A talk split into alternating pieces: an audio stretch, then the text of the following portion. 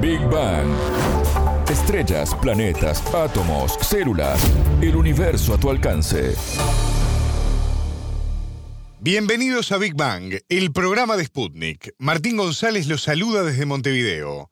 Ya está con nosotros Anabela Paricio. ¿Cómo te va, Anabela? Bienvenida. Muy bien, Martín, gracias. Astrónomos argentinos descubrieron una nueva galaxia que estaba escondida detrás de la Vía Láctea. Hablamos con una de las científicas que encabezó este trabajo para conocer más detalles. En Big Bang. Temas, preguntas, expertos, para entender el cosmos, para entender la vida, para entender nuestro planeta.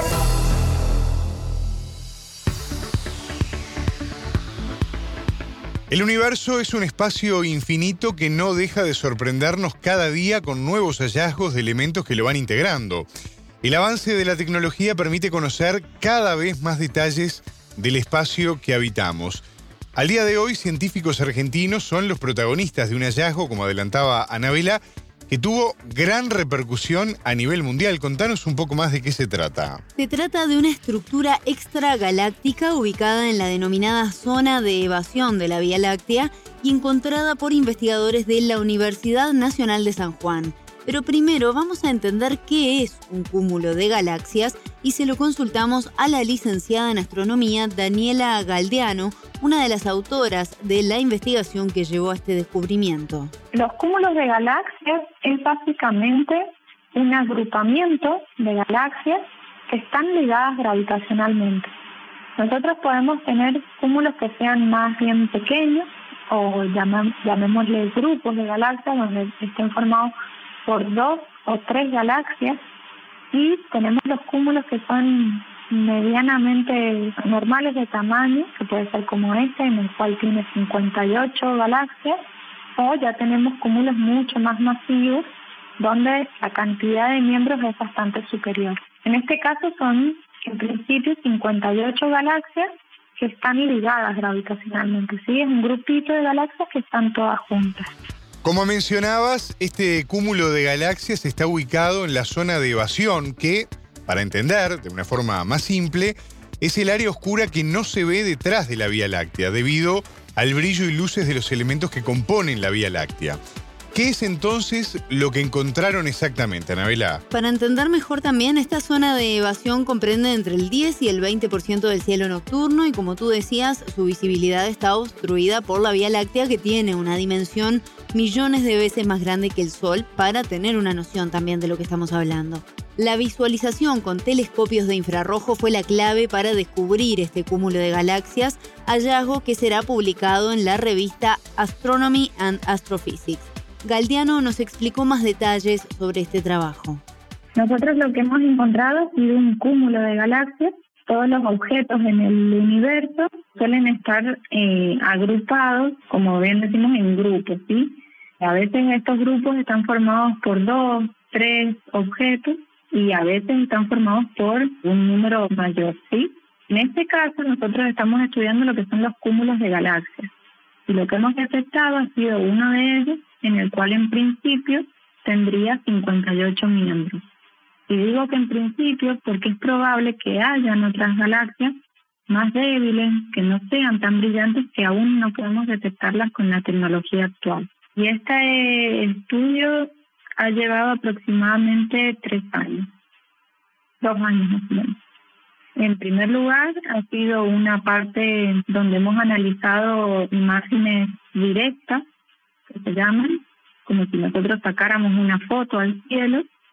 Y eh, la segunda parte de este trabajo está formada por una técnica que se denomina espectroscopía.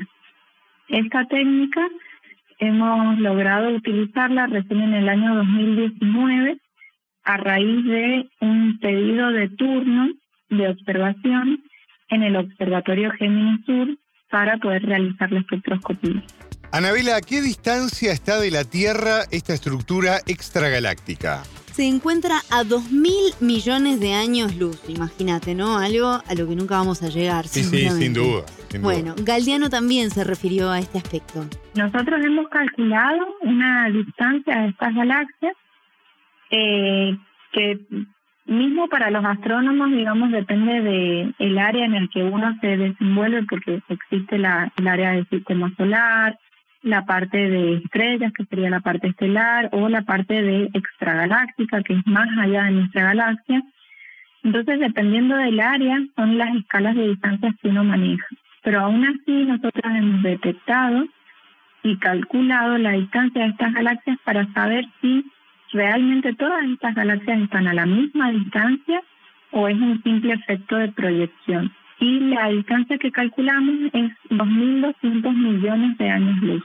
No solamente estamos viendo, digamos, esta luz que proviene de estas galaxias, sino que también estamos mirando hacia el pasado, porque con esta distancia en años luz, imagínate, 2.200 millones de años luz, quiere decir que la luz ha tardado en recorrer desde que sale de la galaxia hasta que llega acá a la Tierra esa cantidad de años, ¿sí? Por lo tanto, si nosotros recibimos esa información, quiere decir que es de hace 2.200 millones de años. Es una mirada al pasado también. ¿Los investigadores pudieron descubrir qué tipo de elementos hay en esta región del espacio? Sí, Martín, hasta ahora se detectaron varios y esto nos decía la astrónoma argentina. Nosotros detectamos algunas líneas que se llaman de elementos químicos que están presentes acá en, la Tierra, ¿sí? Pero nosotros conocemos que todos los elementos químicos que conocemos aquí en la Tierra están presentes a lo largo del universo. Todas las leyes de la física que se manejan acá eh, se manejan en todo, todo el universo. Entonces son líneas este, de elementos conocidos. Eso es lo que es la parte, digamos, más fina del trajo y nosotros eh, detectamos ciertos elementos como por ejemplo el magnesio, el hierro, el calcio, el potasio. Esos elementos están presentes en estas galaxias y son los indicativos para nosotros para poder calcular una cierta distancia. El equipo integrado por Galdeano utilizó el sistema de sondeo Triple B se trata de un sondeo público que escanea el bulbo de la Vía Láctea en longitudes de ondas infrarrojas utilizando el telescopio denominado VISTA por sus siglas en inglés, pertenecientes al Observatorio Europeo Paranal ubicado en Chile. Le preguntamos a la investigadora cómo lucen estos componentes de la estructura extragaláctica, cómo es su aspecto, y así los describía. Lo que nosotros vemos está la primera parte del trabajo, como te mencionaba recién, lo hemos realizado con imágenes directas, es decir, que es como si fuese una imagen del cielo, una foto. Nosotros le sacamos una foto del cielo y lo que vamos a ver van a ser estrellas por un lado y galaxias por el otro. Las estrellas para nosotros van a aparecer con tonos más azules, más blancos, y las galaxias van a aparecer en tonos más rojizos, más marrones. Ahora, la segunda parte del trabajo, que es la parte más crucial, donde nosotros podemos afirmar que esto es un cúmulo de galaxias, tiene otro aspecto que es bastante más engorroso. Como para alguien que, que no conoce del tema, podríamos decir lo que se asemeja a un electrocardiograma, por decirlo de una manera. Son líneas en las cuales nosotros medimos la intensidad en función de la energía. Hablábamos también de la distancia a la que estamos de esta estructura, pero ¿cuál es su tamaño en comparación con la Tierra? Esto nos decía la investigadora. La Tierra está ubicada en el sistema solar, ¿sí? El sistema solar tiene como estrella central al Sol, que es nuestra estrella, y alrededor del Sol están girando los ocho planetas. La Tierra vendría a ser el tercero, Mercurio, Venus, la Tierra. A su vez, nuestro sistema solar está en la Vía Láctea, que es nuestra galaxia. Y este sistema solar, el nuestro, está ubicado en uno de los brazos espirales de la Vía Láctea. ¿sí? Es como si fuese un remolino en el cual en uno de esos brazos se encuentra el sistema solar. Esta Vía Láctea forma parte del el grupo local que se llama, que es donde hay presentes otras galaxias que están eh, en la vecindad. Está la Vía Láctea, Andrómeda, el Triángulo, y todas esas forman parte del grupo local, ¿sí? Si nosotros nos alejamos un poco más, vamos a empezar a encontrar que hay otros cúmulos de galaxias y otras galaxias aisladas. Para lograr este hallazgo, el equipo de investigadores debió crear diferentes técnicas para visualizar los elementos. Galdiano nos explicaba que la importancia de este hallazgo es confirmar que estas técnicas funcionan, lo que les permitirá ahora seguir trabajando en la búsqueda de nuevos elementos. Este hallazgo es tan importante y creo que por eso ha tenido tanta relevancia a nivel internacional. Es fundamental porque si nosotros miramos en dirección hacia el centro de la Vía Láctea y queremos observar lo que está por detrás de la misma, o sea, detrás de la Vía Láctea, no vamos a ver nada porque la misma Vía Láctea nos opaca todo lo que está por detrás, todo lo que es el, universo más lejano. Entonces esta región del cielo está como oscurecida o como vacía de información, por eso se le llama zona de exclusión. A partir de técnicas espectroscópicas y sobre todo, digamos, en longitudes de onda infrarrojas que se llaman, logramos empezar a llenar este espacio que hasta el momento estaba vacío de información, empezamos a rellenarlo con pequeños aportes, ¿sí? Uno de estos ha sido esta detección de un cúmulo de galaxias, que no es menor porque es un cúmulo de tamaño mediano con un número importante de, miembros. Entonces, a raíz de esto es porque ha el por qué, digamos, ha tenido tanta relevancia a nivel internacional. Anabela, ¿para qué nos sirve tener esta información y conocer estos rincones del espacio? De alguna forma es también una mirada al pasado, según Galdiano, pero nos ayuda, por otra parte, a entender el funcionamiento del universo. Para entender básicamente cómo funciona el, el universo, si nosotros no tenemos información, por más que sea pequeña la región en el cielo, no sabemos qué es lo que está pasando. Entonces, empezar a conocer qué es lo que hay nos va a dar una, un primer indicio para poder entender qué es lo que pasa y cómo va a evolucionar esa región del cielo a lo largo de los años.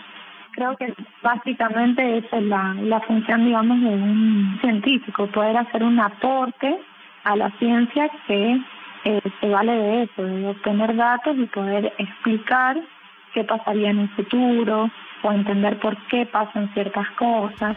Y ahora, ¿cuáles son los pasos a seguir luego de este descubrimiento? La astrónoma argentina nos decía lo siguiente. Ha sido con sentimientos bastante encontrados porque este trabajo se pudo llevar a cabo gracias a que en el 2019 Argentina participaba del convenio del Observatorio Géminis Sur. Es decir, que Argentina ponía cierta cantidad de dinero al Observatorio Gemini Sur y el observatorio le daba, en ese momento eran 40 horas por semestre para que investigadores argentinos pudieran observar. A raíz de ciertos recortes presupuestarios, esas 40 horas por semestre ahora han sido reducidas a 10. Por lo tanto, actualmente estamos viviendo una época en la cual es más difícil acceder a, este tipo de observaciones. Entonces yo creo que a raíz de estos resultados que hemos obtenido, uno valora un poco más lo que se tuvo en aquel momento.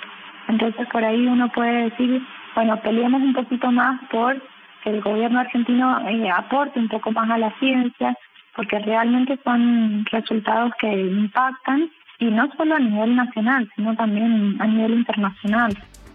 Escuchábamos a la licenciada en astronomía, la argentina Daniela Galdeano, una de las autoras del hallazgo de una estructura extragaláctica ubicada detrás de la Vía Láctea. Muchas gracias, Anabela. Hasta la próxima.